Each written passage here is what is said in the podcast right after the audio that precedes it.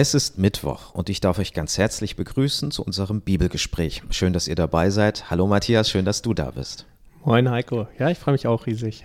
Ja, wir haben das letzte Mal eine Präsenzveranstaltung gehabt und da befinden wir uns immer noch im Jakobusbrief, genauer gesagt im ersten Kapitel. Und heute werden wir nahtlos dann auch weitermachen. Dazu später mehr, aber lasst uns zunächst erstmal beten.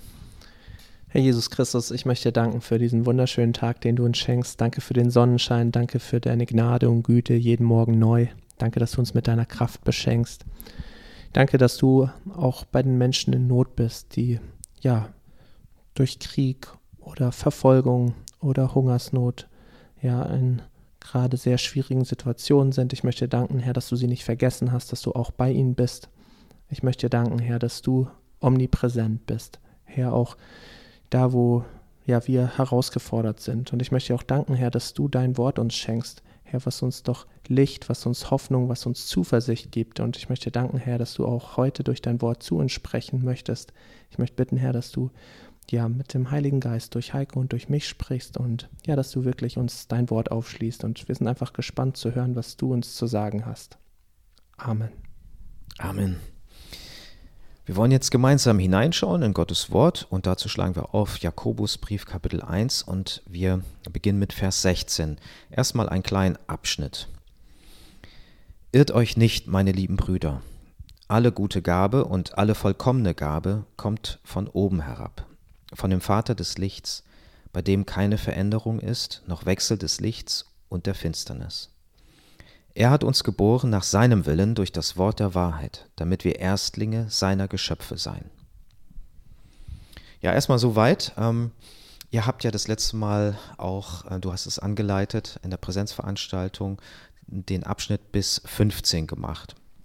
Vielleicht kannst du noch mal kurz das ein oder andere Wort dazu sagen, ähm, woran ihr euch besonders oder womit ihr euch besonders beschäftigt habt. Ja, es ging um Versuchungen und ja, also Versuchungen gab es damals, gibt es heute. Eine der berühmtesten Versuchungen ist ja da, wo äh, Jesus Christus in der Wüste versucht wurde. Und ähm, ja, wir Menschen sind dem auch in dieser gefallenen Welt tagtäglich ausgesetzt. Und ja, wir sehen ja hier, Jakobus schreibt einen Brief. Und er schreibt einen Brief ähm, ja, an Gemeindeangehörige, an Christen, an Jesus-Nachfolgern. Und da gibt es einige, die sich so, das wird aus dem Text ziemlich offensichtlich, so eine Ausrede zurechtgerückt haben. Ja, also die wollen eigentlich nicht ihre Schlechtigkeit offensichtlich werden lassen, dass, dass sie eigentlich auch ein gefallenes Fleisch in sich tragen, ja, sondern sie, sie wollen sagen, ah, wir sind eigentlich doch ganz heilig unterwegs, trotz der Versuchungen, die wir auch immer wieder erliegen. Und deshalb sagen sie, hey, ähm, wir werden nicht von irgendjemandem, sondern von Gott versucht. So, die Struggles, also die Schwierigkeiten, die wir haben in den Versuchungen, die, die haben wir von Gott. Also das ist, glaube ich, ich würde das so als so die Hintergrundgeschichte einordnen. Und ja, ich denke, so in den heidnischen äh, Religionen, also wir denken an den römischen und den griechischen Götterhimmel, ja, da tun auch die Götter verwerfliche Dinge, fordern die Menschen auch heraus und ähm, ja, ich denke auch, sie provozieren sie zum Teil. Und ich sage mal, aus dieser Götterwelt heraus wäre es nicht weit her zu sagen, ja, man kann von Gott versucht werden, zum Bösen hin. Aber ähm, so ist Gott nicht. Da stellt Jakobus ganz klar und deutlich heraus, ähm, Gott ist nur gut, das werden wir jetzt auch gleich in unserem Abschnitt lesen. Und ähm, er kann selbst nicht zum Bösen versucht werden und das ist auch nicht sein, er kann es nicht zum Bösen versucht werden und er versucht auch keinem Menschen zum Bösen und das ist auch nicht sein Anliegen. Seine Ziele sind ganz anders. Und das ist so ein bisschen das, was wir in der letzten präsentischen Bibelstunde so ein bisschen besprochen haben. Ja, also es geht um, um Versuchung und woher das kommt, was der Ursprung ist. Das Interessante ist ja, da geht es um ein ganz anderes Menschenbild, das hier vermittelt wird. Es unterscheidet sich schon stark auch von der antiken Welt oder wie du auch gesagt hast, von den anderen Religionen, die damals auch ähm, kursierten und die wohl bekannt waren. Denn hier geht es nicht mehr darum, dass der Mensch einer unsichtbaren Welt ausgeliefert ist und dass da Einflüsse bestehen, da kann der Mensch einfach nichts dafür. Er ist so ein bisschen ein Spielball, eine Marionette oder wir würden heute sagen eine Schachfigur in einem größeren Spiel, dessen Regeln er nicht kennt. Er wird da einfach gesetzt und, und in irgendeiner Weise geh- oder vielleicht sogar missbraucht. Und ähm, der christliche Glaube, ähm, der hebt sich davon ganz stark ab. Jakobus macht es deutlich, dass es nicht irgendwie etwas ist, wo wir keinen Einfluss hätten, sondern es ist sogar eine, eine Ermächtigung des Menschen, dass er nicht mehr ohnmächtig ist, dass er nicht einfach nur irgendwo hingeschoben wird, sondern dass er jetzt Verantwortung übernehmen kann für sein Denken und sein Handeln, wie er die Dinge einschätzt und dass er von Gott durch den Heiligen Geist natürlich auch geöffnete Augen hat, um wahrzunehmen, was ist richtig und was ist falsch. Mhm. Und Jakobus lässt den Menschen bzw. den Christen auch nicht aus seiner Verantwortung heraus. Ja, es ist immer leicht zu sagen, ja, das, wie du es gesagt hast, ein größeres Spiel, wir verstehen die Regeln nicht, wir sind dem alles unterworfen, wir können sowieso nichts dafür. Ähm, da drückt sich der Mensch sehr, sehr gerne um seine Verantwortung. Ja, wir sehen das sogar beim Sündenfall. Ja, alle haben sich da um ihre Verantwortung gedrückt. Und der Mensch tut das seither sehr, sehr gerne, möchte sehr ungern Verantwortung für eigenes Fehlverhalten ähm, übernehmen und auch sich selbst oft viel besser darstellen, als er eigentlich ist. Also wir sind ja alle gefallene Wesen. Ja, es geht los eben beim Sündenfall. Wir haben auch die Erbsünde. Wir kommen schon als Menschen auf die Welt, die erstmal nur an sich denken. Sehr egoistisch sind das. Das, das kann man auf dem Spielplatz beobachten. Ähm, das beobachtet man auch später im Job, mit Karriere und wie wird miteinander umgegangen. Es wird auch in der großen Weltpolitik immer wieder beobachtet. Unendlich viele Beispiele. Und äh, ja, der Mensch denkt an sich und ist gefallen an sich und und das Ding ist, er braucht irgendwie einen Retter. Er kommt mit sich selber gar nicht klar und er fällt immer an sich. Und, und das Ding ist, manche Menschen meinen, sie sind von sich aus gut. Gutmenschen, sagt man auch manchmal. Ja, sie, sie präsentieren gern, was sie getan und gemacht haben und äh, ja, kommen eigentlich gar nicht zu dem Schluss, dass sie einen Retter und Erlöser brauchen, sondern ähm, ja, sehen vielleicht nicht, ähm, wo sie immer wieder in Versuchungen fallen und sehen auch nicht, äh, ja, wie sie von, von der Begierde und von der Sünde durchdrungen sind. Aber Jakobus stellt hier ganz klar in Versen 13 bis 15, dass wenn ein Mensch versucht wird und wenn er in Sünde verfällt, dann ist er dafür verantwortlich und er trägt die Schuld und wenn er keinen Erlöser hat, wenn er nicht erlöst wird, dann, dann führt die Sünde zum Tod. Mhm. Und jetzt kommen wir zu dem, was Gott tut. Und das steht im ganz starken Kontrast. Also Jakobus kontrastiert das extrem stark. Mhm. Ja, das erste ist Vers 16, ist ein ganz kurzer Satz. Irrt euch nicht, meine lieben Brüder. Ja, oder im Griechischen meine geliebten Brüder oder Geschwister können wir hier sagen. Also angesprochen sind immer noch diejenigen, ähm, die vom ganzen Brief eigentlich angesprochene sind, nämlich ähm, diejenigen, die Jesus nachfolgen wollen.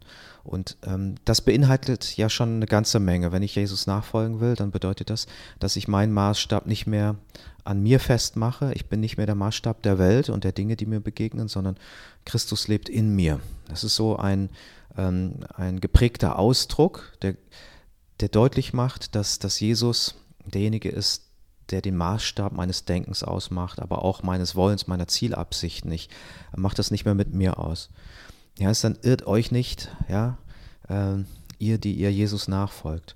Und ich glaube, das ist ist ganz wichtig, dass wir das für uns in Anspruch nehmen. Es wird oft so genommen als, als etwas ähm, Evangelistisches, dass man in die Welt rausgeht und sagt, ja, irrt euch nicht, ohne, ohne Gott habt ihr keine Orientierung. Das ist alles wahr, das würde ich alles unterschreiben und ich glaube, das hat auch seinen Platz. Nur das, was hier geschieht, ist tatsächlich auch ähm, zu uns, die wir schon in der Nachfolge sind, die wir Jesus begegnet sind und gesagt haben, ja, das, das möchte ich, möchte ein Leben mit ihm führen. Da ist trotzdem, sind Irrungen und Verirrungen möglich. Und das ist ja auch aus der Lebenspraxis herausgesprochen. Also wer hat das nicht schon erlebt in der Nachfolge, dass man ähm, nicht steil bergauf gekommen ist in seiner Entwicklung, auch in seiner geistlichen Entwicklung, sondern dass man mal vielleicht sogar richtig neben den Weg getreten ist und ähm, vielleicht zum Schaden von sich oder von anderen. Ja, genau. Das kann uns auch passieren und dieses irret euch nicht kann man auch so übersetzen wie verkalkuliert euch nicht, ja äh, rechnet nicht daneben, ja. Also so, ähm, das kann auch, ja, wenn man es vielleicht ganz gut meint, aber irgendwie die Sache nicht genau betrachtet, kommt man auch am Ziel vorbei, ja. Also es ist so ein bisschen ein, ein mahnendes Wort, ja. Irrt euch nicht. Und man merkt das aus tiefer Liebe, sagte das, meine geliebten Brüder, ja. Also es ist Jakobus ein sehr großes Anliegen, natürlich inspiriert durch den Heiligen Geist, dass wir nicht in die Irre gehen, sondern dass wir den richtigen Weg einschlagen, dass wir richtig erkennen, ähm, wie die geistlichen Wirklichkeiten liegen. Und jetzt äh, können wir ja mal weiterschauen. Hier steht Vers 17, jede gute Gabe und jedes vollkommene Geschenk kommt von oben herab, von dem Vater der Lichter, bei dem keine Veränderung ist, noch eines Wechsels Schatten. Ein bisschen schwierig Eine andere Übersetzung. Ja, ja, das ist hier äh, Elberfelder Übersetzung. Mhm. Ja, also das finde ich ganz toll bei Jakobus. Eine ganz universelle, absolute Aussage. Jede gute Gabe und jedes vollkommene Geschenk kommt von oben herab. Wie deutest du das? Ja, einmal ist es natürlich ähm, da will ich erstmal anfangen, ist es natürlich total ein, eine Richt, ein Richtungswechsel. Ne? Zuerst wurde ja geguckt darauf, dass man sich entschuldigt, dass man sagt, naja, ich, was kann ich dafür? Das sind, das sind äh, größere Mächte, ja, und ich bin nur wie ein Spielball, der hin und her geworfen wird. Und ähm, da grenzt er sich davon ab. Und die größte Begründung ist aber keine negative, ähm, so nach dem Motto, du ähm, das siehst du komplett falsch, sondern es ist eigentlich eine positive. Guck mal in diese Richtung. Also es wird nicht nur gesagt, was, was nicht optimal ist, sondern es wird auch gesagt, in welche Richtung man optimal denken kann. Und das ist immer die Richtung, in die man schaut, äh, wenn man Gott anblickt. Alle gute Gabe, ja, das bedeutet, ähm, schau doch auf die, auf die, ähm, auf die Möglichkeiten, schau auf das, was Gott dir gibt, schau auf die kleinen und großen Dinge, ähm, die er dir erhält oder äh, die du empfängst. Das sind das Interessante ist, auch da sind wir nicht die Urheber, auch da sind wir nicht der Ursprung des Guten. Genauso ähm, wie, es, wie, wie es falsch wäre zu sagen, das Schlechte kommt von Gott. Ja? Es ist genau andersrum.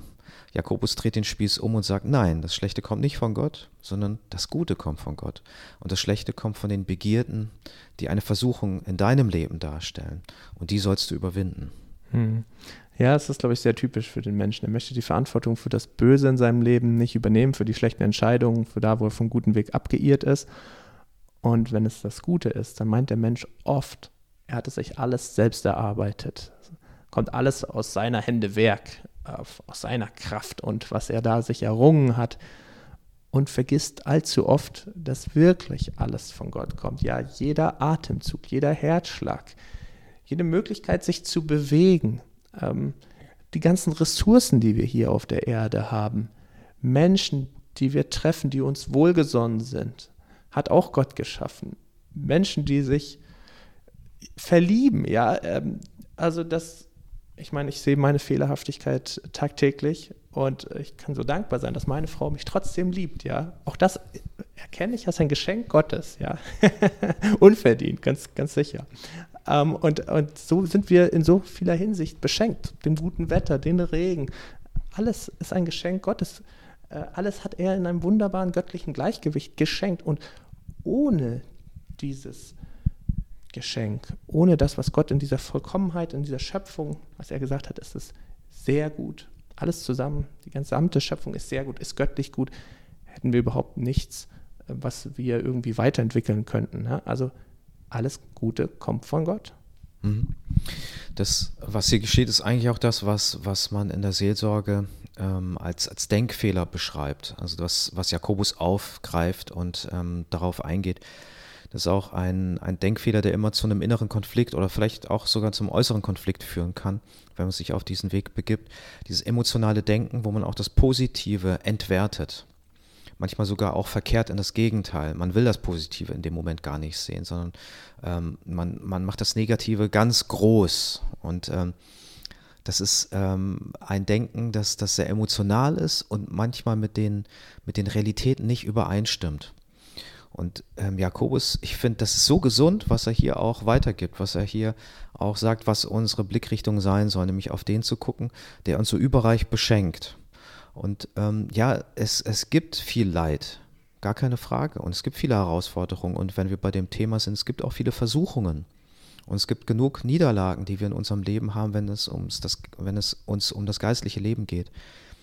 Aber es gibt auch das Gegenteil. Also wie froh dürfen wir darüber sein, dass wir einen Gott haben? Wie froh dürfen wir sein, und jetzt gucke ich mal unser persönliches Leben an, dass wir so gut versorgt werden dass, dass wir nicht hungern müssen, dass wir hier im Frieden sind. Das ist nicht selbstverständlich. Das hat auch nicht jeder Mensch. Und ähm, sich daran zu erinnern, was wir auch heute in diesem Moment an guter Gabe aus seiner Hand empfangen dürfen. Ähm, ja, wir dürfen auch die Schwierigkeiten sehen. Wir brauchen nicht, uns nicht blind oder dumm stellen, auf keinen Fall. Aber auf der anderen Seite dürfen und sollen wir auch nicht vergessen, was gerade Wunderbares in unserem Leben da ist. Absolut. Ja, und ich meine, wenn es da heißt, jede gute Gabe und jedes vollkommene Geschenk kommt von oben herab, dann möchte ich nochmal sagen, wir sollten vielmehr mit all diesen guten Gaben immer Gott in Verbindung bringen. Ich glaube, das verpassen wir immer. Wenn wir ein Glas Wasser trinken, ein einfaches Glas Kranwasser, ja, eine Quelle, die Wasser hervorbringt, die sauber ist. Ja, also Wasser wird oft gesagt, ist Leben, ja, aber Leben schenkt Gott, ja, durch seinen Geist und, und, und wir sind so beschenkt, ja, und das sind so Kleinigkeiten, alles Gute. Das sollten wir mit Gott in Verbindung bringen. Und ähm, alles Vollkommene kann sowieso nur von Gott sein, weil er ist der einzig Vollkommene. Also Gott ist die personifizierte Vollkommenheit, also kommt jedes vollkommene Geschenk auch von ihm. Und dieses von oben herab, das ist, ich würde sagen, so ein geflügeltes Wort für von Gott. Ja, also das kommt in der Bibel mehrfach vor, von oben herab. Ähm, da versteht man wirklich, von dem allmächtigen Gott kommt es. Ja, es ist nicht von uns, nicht was wir unten hier uns auf der Erde erarbeiten, sondern von oben herab als ein Geschenk, als ein Segen, wie Regen, wie Morgentau. Es kommt von Gott. Und ähm, ich will mal ganz kurz weitergehen. Von dem Vater der Lichter. Was verbindest du mit, mit dem Vater der Lichter? Mhm.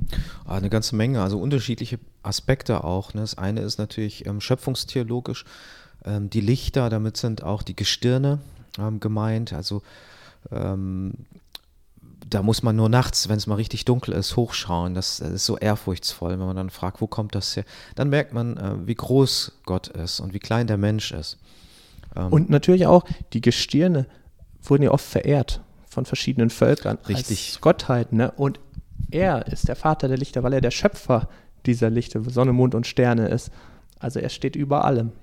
Genau. Das ist sicherlich auch ausgedrückt. Das, er ist nicht eines dieser Lichter genau. und er ist auch nicht ähm, jemand, der sich dem unterordnen muss. Es ist ja bis heute so. Es gibt ja auch ähm, in der Esoterik gibt es ja oftmals dieses, man befragt die Sterne, Sternbilder, Sternbilder, ja. ähm, Horoskope und so weiter.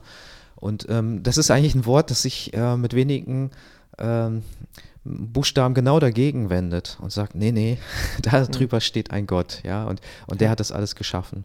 Das andere ist aber natürlich auch, dass Licht ähm, an sich eine Qualität hat und das sehen wir auch bei Johannes, äh, wenn er das immer wieder auch ähm, als, als ein sehr anschauliches äh, Bild nimmt. Mm, das Licht ist etwas, was ähm, uns die Dinge überhaupt erstmal ähm, vergegenwärtigt. Wir nehmen Dinge wahr, die wir in der Finsternis übersehen würden oder in der Dunkelheit.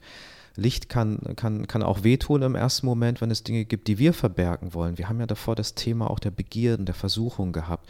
Und da sehen wir, Gott hat damit aber keine Gemeinschaft. Das ist, ähm, wenn, wenn wir sagen, er ist Licht, dann geht es ja auch mit weiter, Finsternis ist nicht in ihm. Also er ist er ist positioniert, da geht er keine komischen Kompromisse ein. Wir als Menschen, wir möchten uns da irgendwie immer durchlavieren. Wir möchten, dass, dass die tollen Seiten, wir sagen ja auch, wir präsentieren uns von unserer Schokoladenseite, die soll im Licht stehen, die soll gesehen werden, die soll wahrgenommen werden. Aber wenn wir sagen, wir haben eine Schokoladenseite, dann sagen wir eigentlich damit auch aus, wir haben eine gegenteilige Seite, die wir nicht so gerne präsentieren wollen. Wie ist es mit den Dingen, äh, wo wir meinen, dass uns in dem Moment kein Mensch sieht? Ja, wo ist, wie ist es mit den Dingen, wo wir selbst als, als gläubige Menschen äh, der Versuchung unterliegen und meinen, ach, das ist ja jetzt nicht so schlimm oder ich will an die Folgen nicht denken oder jeder hat einmal mal Fehler oder einen schwachen Moment, wo wir dann nachgeben. Ja? Was ist mit diesen Aspekten, die wir gerne lieber im Verborgenen lassen wollen? Bei Gott ist es im Licht. Ja? Gott sieht die Dinge und das ist so eine Entscheidung. Äh, wo wollen wir stehen? Ja, wollen wir uns dem ausliefern? Kann schmerzhaft sein, ist aber so befreiend. Ja, ist dann auch ist eine Entscheidung, wenn wir sagen, ich glaube an Jesus, dann ist, ist die Entscheidung schon getroffen. Ja, dass wir ihm nachfolgen und dass wir ihm unser Leben widmen und er auch da reinsprechen darf, ja. Und wie gut ist das, weil wir kommen hier gleich weiter. Hier heißt es, bei dem keine Veränderung ist, noch eines Wechsels Schatten. Also, das heißt, in dieser Welt ist alles dem Wandel unterworfen. Also die Schöpfung selber, ja, wir sehen das, äh, wird sehr viel über Klimakrise und dergleichen äh, gesprochen, ja. Zum Ja. größten Teil auch sicherlich durch den Menschen verschuldet. Es gibt aber ganz viele Einflüsse. Und ähm, die Welt ist im Wandel. Ähm, äh, wir sind auch nicht beständig. Ja, wir würden gerne einen geraden Weg stets gehen, aber wie oft, ähm, wenn wir Gott aus dem Blick verlieren, gehen einen Zickzackkurs, einen sehr unbeständigen Weg, einen Weg, der eben nicht von Wahrhaftigkeit zeugt, weil unsere Emotionen uns ständig betrügen oder ähm, uns täuschen. Oder die Vergänglichkeit von Reichtum. Also ein reicher Mann oder eine reiche Frau äh, ist jetzt gesegnet mit ganz vielen Gütern. Vielleicht für einige Jahre, für einige Jahrzehnte, vielleicht maximal bis zum Tode. Aber es hat alles seine Vergänglichkeit. Wirklich, es vergeht alles. Rost und Motten, ja, das ist das Stichwort. Und das ist so der ganz starke Kontrast zu Gott. Ja? Er ist der Einzige, der nicht vergeht, der unvergänglich ist. Selbst Sterne vergehen. Ja, Sterne, wo, wir immer von so vielen Jahren sprechen und weiß ich nicht, und die die alten Ägypter schon gesehen haben und die wir heute noch am Sternenhimmel sehen, äh, all das vergeht. Aber Gott ist unveränderlich. Er ist das Licht, der Orientierungspunkt. Und Punkt, das trifft es nicht. Die Orientierung schlechthin in unserem gesamten Leben. Mhm. Ja, wenn du das so sagst, da fällt mir natürlich sofort ein Bibelvers ein, wo es äh, nicht nur darum geht, dass Gott äh, unveränderlich und ewig ist, während alles vergeht, auch Himmel und Erde, sondern auch sein Wort. Das ist ja das, worauf ähm, Jakobus dann auch eingeht, sogar in, in dem nächsten Vers. Ähm, man fragt sich, ähm, wie ist das gemeint? Aber dadurch wird es ja, kann man es ja erschließen. Er hat uns geboren nach seinem Willen durch das Wort der Wahrheit, damit wir Erstlinge seiner Geschöpfe sein. Und da merken wir, wie nah das Wort Gottes ähm, gerückt wird an sein Wesen, an sein unveränderliches Wesen. Und das ist ja das, was uns auch zu, wenn man es ja jetzt mal religionsphilosophisch betrachten, zu einer Buchreligion machen. Es gibt ja unterschiedliche Formen von Religion, aber das Christentum an sich, und es ist vieles nicht in Ordnung, was über das Christentum gesagt und gedacht wird. Also bei, bei vielen Dingen gehe ich nicht mit. Ich bin auch nicht besonders religiös, ich bin gläubig. Ähm, aber das stimmt natürlich. Wir haben ein Zeugnis, wir haben eine Offenbarung, die Gott uns gegeben hat. Von seinem unveränderlichen Wesen ähm, hat er uns einen, einen Zuspruch gegeben und den haben wir. Und ähm, das ist so interessant, dass wir jetzt auch gerade diesen Jakobusbrief anschauen können und feststellen, das, was vor äh, mehreren tausend Jahren der Fall war, das, was dort die Lebensherausforderungen waren, auch von Menschen, die den Glauben geteilt haben, das ist heute noch genauso. Und das Wort der Ermutigung, das Wort der Befreiung, der Ermächtigung auch, sein Leben verantwortlich zu führen vor Gott und von ihm zu lernen, sich von ihm führen zu lassen, auch Vergebung in Anspruch zu nehmen, ähm, das gilt genauso heute und das spricht mich genauso an. Und das ist ja etwas, was du nicht über jedes Buch sagen kannst. Ich habe zu Hause auch, äh, wir werden ja irgendwann umziehen und dann ähm, geht man so manche Dinge durch, die man vielleicht auch mal wieder ähm, ausfiltern sollte und nicht überall mitnehmen muss. Und dann sieht man auch, wie viel vergänglich ist. Das war alles mal hochaktuell und das waren auch ganz tolle Erkenntnisse. Sind sie aber nicht mehr. Und anders verhält es sich aber mit Gottes Wort. Ja, Gottes Wort ist die unvergängliche Wahrheit, zu jeder Zeit aktuell. Und ähm, ich bin so dankbar um diese Offenbarung, ja, weil das ist wirklich, ähm, er spricht tagtäglich zu uns, wenn wir uns die Zeit nehmen. Ja, er will täglich in dein, in mein Leben sprechen. Und es ist Gottes Wort, wo er selbst drüber gesagt hat. Du hast selbst gesagt, der Himmel und Erde werden vergehen, aber sein Wort wird bleiben. Und, und ähm, darauf können wir uns stellen. Daraus entspringt Leben Leben für uns. Nicht nur Orientierung, sondern Leben. Und äh, das ist ein, ein Segen. Und er, er beschenkt uns damit. Ja, sein Wort ist ein riesiges Geschenk an dich und an mich. Und ja, dieses Wort der Wahrheit hat er uns ähm, ja anvertraut.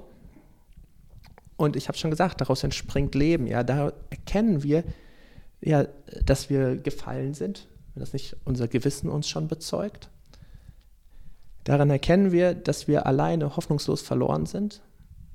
Da erkennen wir auch, dass wir Jesus Christus als unseren Herrn und Retter brauchen und dass er den Preis für unsere Sünden ja, in unbeschreiblich großer Liebe bezahlt hat am Kreuz von Golgatha und dass eine Entscheidung notwendig ist, zu sagen, ja, Herr Jesus Christus, danke, dass du für meine Sünden gestorben bist. Ich nehme das gerne in Anspruch. Ich äh, komme mit meinem Leben selbst nicht klar. Ich fehle immer wieder. Ich kann kein heiliges Leben von mir ausführen. Aber ich danke dir, dass du heilig, sprich ohne Fehler am Kreuz für meine Sünden gestorben bist. Und ich nehme ja wirklich diese Vergebung von ganzem Herzen an. Und äh, danke, dass deine Reinheit, deine Heiligkeit, deine Gerechtigkeit jetzt für mich gilt, ja, dass ich diesen Mantel der Gerechtigkeit anziehen darf, dass ich dir nachfolgen darf, dass du mich führst mit deinem Heiligen Geist und dass ich dein Kind sein darf. Ich denke, das, das entspringt alles aus Gottes Wort. Das wüssten wir ohne Gottes Wort nicht, ohne die Evangelien. Wäre uns das nicht offenbart ge geworden. Und das ist so ein Geschenk. Und dadurch werden wir erst Kinder Gottes und auch Erstlingsfrucht. Mhm. Jetzt haben wir, haben wir diese Verse, ähm, wo es auch letztlich um das Wort geht, ne? eine Orientierung, das ist auch die Antwort, die Jakobus gibt auf die Herausforderung, gerade im Bereich von Versuchlichkeit, ähm, dass, man, ähm, dass man nicht orientierungslos ist. Man hat Verantwortung, man steht aber auch nicht alleine da, sondern Gott hat uns berufen zu etwas, zu einem ähm, Werdungsprozess. Ja, wir sollen ähm, die, der Anfang der neuen Schöpfung bilden. Und dazu gibt er uns sein Wort, dazu ähm, leitet er uns an. Und das Wort, wer, gerade die ersten Christen, die das gelesen haben, die konnten sehr viel damit anfangen, denn in fast jedem Vers steckt Christus drin. Ja, wir, haben, wir haben das Licht. Ja, wir wissen, dass Jesus von sich selber sagt, ich, ich bin das Licht der Welt. Und ähm, äh, wer zu mir kommt, der wird nicht wandeln in der Finsternis und wer an mich glaubt, der wird das Licht des Lebens haben. Ja, das ist so diese Verheißung. Ich bin das Licht und ihr sollt auch Licht sein. Mhm. Das ist auch bei Matthäus in der Bergpredigt, wo wir von ihm bezeichnet werden als Licht und Salz in dieser Welt. Das ist eine ja. Berufung, das ist unsere Art. Wir dürfen ein Teil dieses, ja, wir sind ja geboren vom, vom Vater des Lichts. Deshalb haben wir das auch in uns. Das ist unser Wesen, unser neues Wesen. Richtig. Und ähm, dann kommen aber auch die, die anderen Sachen. Denn Wort äh, ist ja nichts anderes, wenn wir Johannes Evangelium uns anschauen. Das Wort wurde Fleisch. Wir glauben auch an, an, an die Wahrheit, die hier, das Wort der Wahrheit, an eine personelle Wahrheit. Wir glauben nicht an eine ideologisierte Wahrheit, wir glauben nicht eine, an eine argumentative Wahrheit oder an verschiedene Wahrheiten, die gleichberechtigt nebeneinander stehen, sondern wir glauben an eine, eine personelle Wahrheit, die von sich selbst sagt, ich bin die Wahrheit und das ist Christus. Und ähm, das macht so viel Mut und hier Erstling seiner Geschöpfe. Ja, wer ist denn der wirklich Erste? Wer ist unser ältester Bruder, könnte man sagen, unser größter Bruder? Ist Jesus, Jesus Christus. Ne? Ja. Also von daher äh, steckt so viel Christus hier drin, so äh, Christus zentral, dieser Text von Jakobus gerade als Antwort auf alle Versuchungen, auf alle Herausforderungen des Lebens. Es gibt eine große Antwort und die ist nicht kompliziert und das ist, ist unsere Beziehung zu Christus. Ja, du hast es sehr schön herausgearbeitet. Es geht hier in dem gesamten Text vor allem um Christus und ähm, ja, dass wir seine Nachfolger sein dürfen. Ne? Und ich denke, du hast es gesagt, der allererste war Jesus Christus. Er ist gestorben und wieder auferstanden. Ja. Und wir werden auch diesen ersten Tod sterben, aber wir werden auch wieder auferstehen. Aber jetzt, so im Geistlichen, sind wir schon unserem alten Menschen diesem gefallenen Menschen gestorben. Und jetzt, ähm, wenn wir uns für Jesus Christus entscheiden und ihm nachfolgen, wir sind eine neue Kreatur. Ja, in dem Moment, wo wir sagen, Herr Jesus Christus, ich will nicht mehr Herr meines Lebens sein, sondern du sollst es sein. Mach mich zu deinem Kind. In dem Moment sind wir eine neue Schöpfung. Und in dem Moment sind wir diese Art Erstlingsfrucht. Eine Frucht eigentlich die man eigentlich erst im Himmel erwartet, in der Ewigkeit. Aber die wir jetzt hier schon auf Erden sein dürfen. Wir dürfen schon hier auf der Erde Zeugnis geben von unserem Vater im Himmel, von der Ewigkeit. Ja, von diesem wunderbaren Königsreich, was da kommt. Und das ist, ähm, das ist dieses, äh, wo wir auch schon als Botschafter praktisch ausgesandt sind, wo wir das Evangelium, die gute Nachricht weitergeben dürfen. Und ähm, wir leben da nicht aus unserer Kraft und Stärke heraus, nicht ähm, weil wir es alle meistern können, sondern weil der Heilige Geist durch uns wirkt. Und in dieser Freiheit, aber auch in dieser wunderbaren Führung sind wir ein Licht in dieser Welt, Ein Leuchtturm, der auf Jesus weist. So, das ist unser Auftrag. Das sind die letzten Worte, die Jesus hier auf Erden uns weitergegeben hat mit dem Missionsauftrag, Matthäus 28. Und ich finde auch hier äh, wird das hier sehr deutlich. Genau. Und das ist so tröstlich und ich finde, das ist auch so, so eine herzliche Einladung. Ähm, wer kann sagen, dass er einen Gott hat, der ihn so äh, herzlich einlädt, der ihm sagt, ähm, du hast die Freiheit, du kannst dich so oder so entscheiden, aber ähm, wenn du dich für mich entscheidest und für die Beziehung, dann werde ich für dich da sein, werde dich führen, werde auch der sichere Grund sein, auf dem du durch diese Zeiten gehen kannst, auch der, der Not, der Dürre. Und die machen wir ja auch durch. Es ist kein, kein längst vergangenes Thema. Wenn wir uns umschauen, und da müssen wir nicht in die Zeitung gucken, da müssen wir nicht die Nachrichten hören, sondern brauchen wir nur in unser eigenes Leben hineinschauen, dann sehen wir genug Baustellen, dann sehen wir auch Dinge, ähm, die uns Sorgen bereiten oder die uns ähm, traurig machen, vielleicht sogar auch wütend machen. Und wir dürfen aber in diesem Moment auch eine Freude verspüren, weil über all dem, über all dem Leid, das auch in unserem Leben ist, der Sieger da ist. Und der ist nicht nur ähm, ein Sieger, der fern weg ist, sondern der uns an die Hand nimmt und uns den Sieg schenkt. Und das ist auch das, ähm, gestern hatten wir Seniorenkreis. Hm, für mich erstmal äh, das letzte Mal Bibelgespräch im Seniorenkreis. Und das war schon auch äh, ein Abschied, auch, auch teilweise mit viel Wehmut. Und es war eine herzliche Gemeinschaft. Es waren auch ganz tolle Gebete. Hm, und da ist mir auch bewusst geworden, viele von diesen äh, liebgewonnenen Geschwistern werde ich einmal erst wieder in der Ewigkeit sehen. Und es sind auch schon viele äh, gegangen in den letzten Jahren. Und man weiß, die sind, die sind nicht einfach fort, sondern die sind ein Schritt weiter. Die sind ähm, vorausgegangen auf dem Weg, den wir nachfolgen werden und wir haben einen Treffpunkt. Und in, in dieser Relation, wir glauben an einen Gott, der das ganze Universum gemacht hat, das steht hier in diesem Text, ja. Wir glauben auch einen Gott, an einen Gott, der die Ewigkeit für uns geschaffen hat und zu dem wir auch einkehren werden, der alles schon vorbereitet hat in dieser Ewigkeit. Und im Verhältnis dazu, glaube ich, dürfen wir auch manche ähm, Opfer bereitwillig auf uns nehmen, auf manches verzichten, auf, auf die schnelle Freude mit, mit dem bitteren Nachgeschmack. Ähm, da gibt es ganz vieles, was mir einfällt dazu. Äh, eins, was mir in der Seelsorge oft ähm, sehr leid tut, ist, wie, und die Bibel ist auch voll davon, wie oft auch Sexualität eine Rolle spielt oder die Angst vor Einsamkeit oder ähm, viele, viele Vorstellungen, Erwartungen, die, die überhaupt nicht lebensspendend sind und auch nicht positiv und nicht gut sind. Ähm, wie klein wird das alles, wenn wir sehen, was Gott schon alles vorbereitet hat und wie reich er uns beschenkt? Absolut. Ja, lasst uns unseren Blick auf Gott richten, auf die Ewigkeit. Dann wird alles sehr klein, alles andere. All das, was wir als Mühe, als Anstrengung, als Anfechtung erleben, ist es das allemal wert, da treu Gott nachzufolgen, da auszuharren, da Gott treu zu sein, wenn wir die Ewigkeit, wenn wir das sehen, was Gott für uns bereitet hat. All das Irdische ist so vergänglich. Was haben wir davon? Wir haben einen wundervollen Gott und wir haben jemanden, der uns über alle Maßen liebt.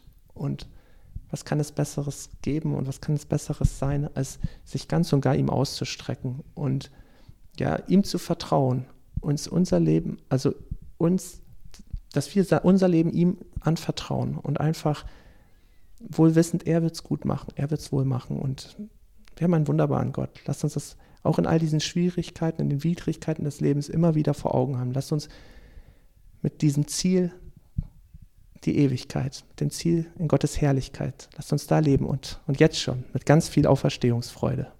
Jawohl. Heiko, möchtest du im Abschluss noch mit uns beten? Ja. Himmlischer Vater, danke, dass alle gute Gabe, alle vollkommene Gabe von dir kommen.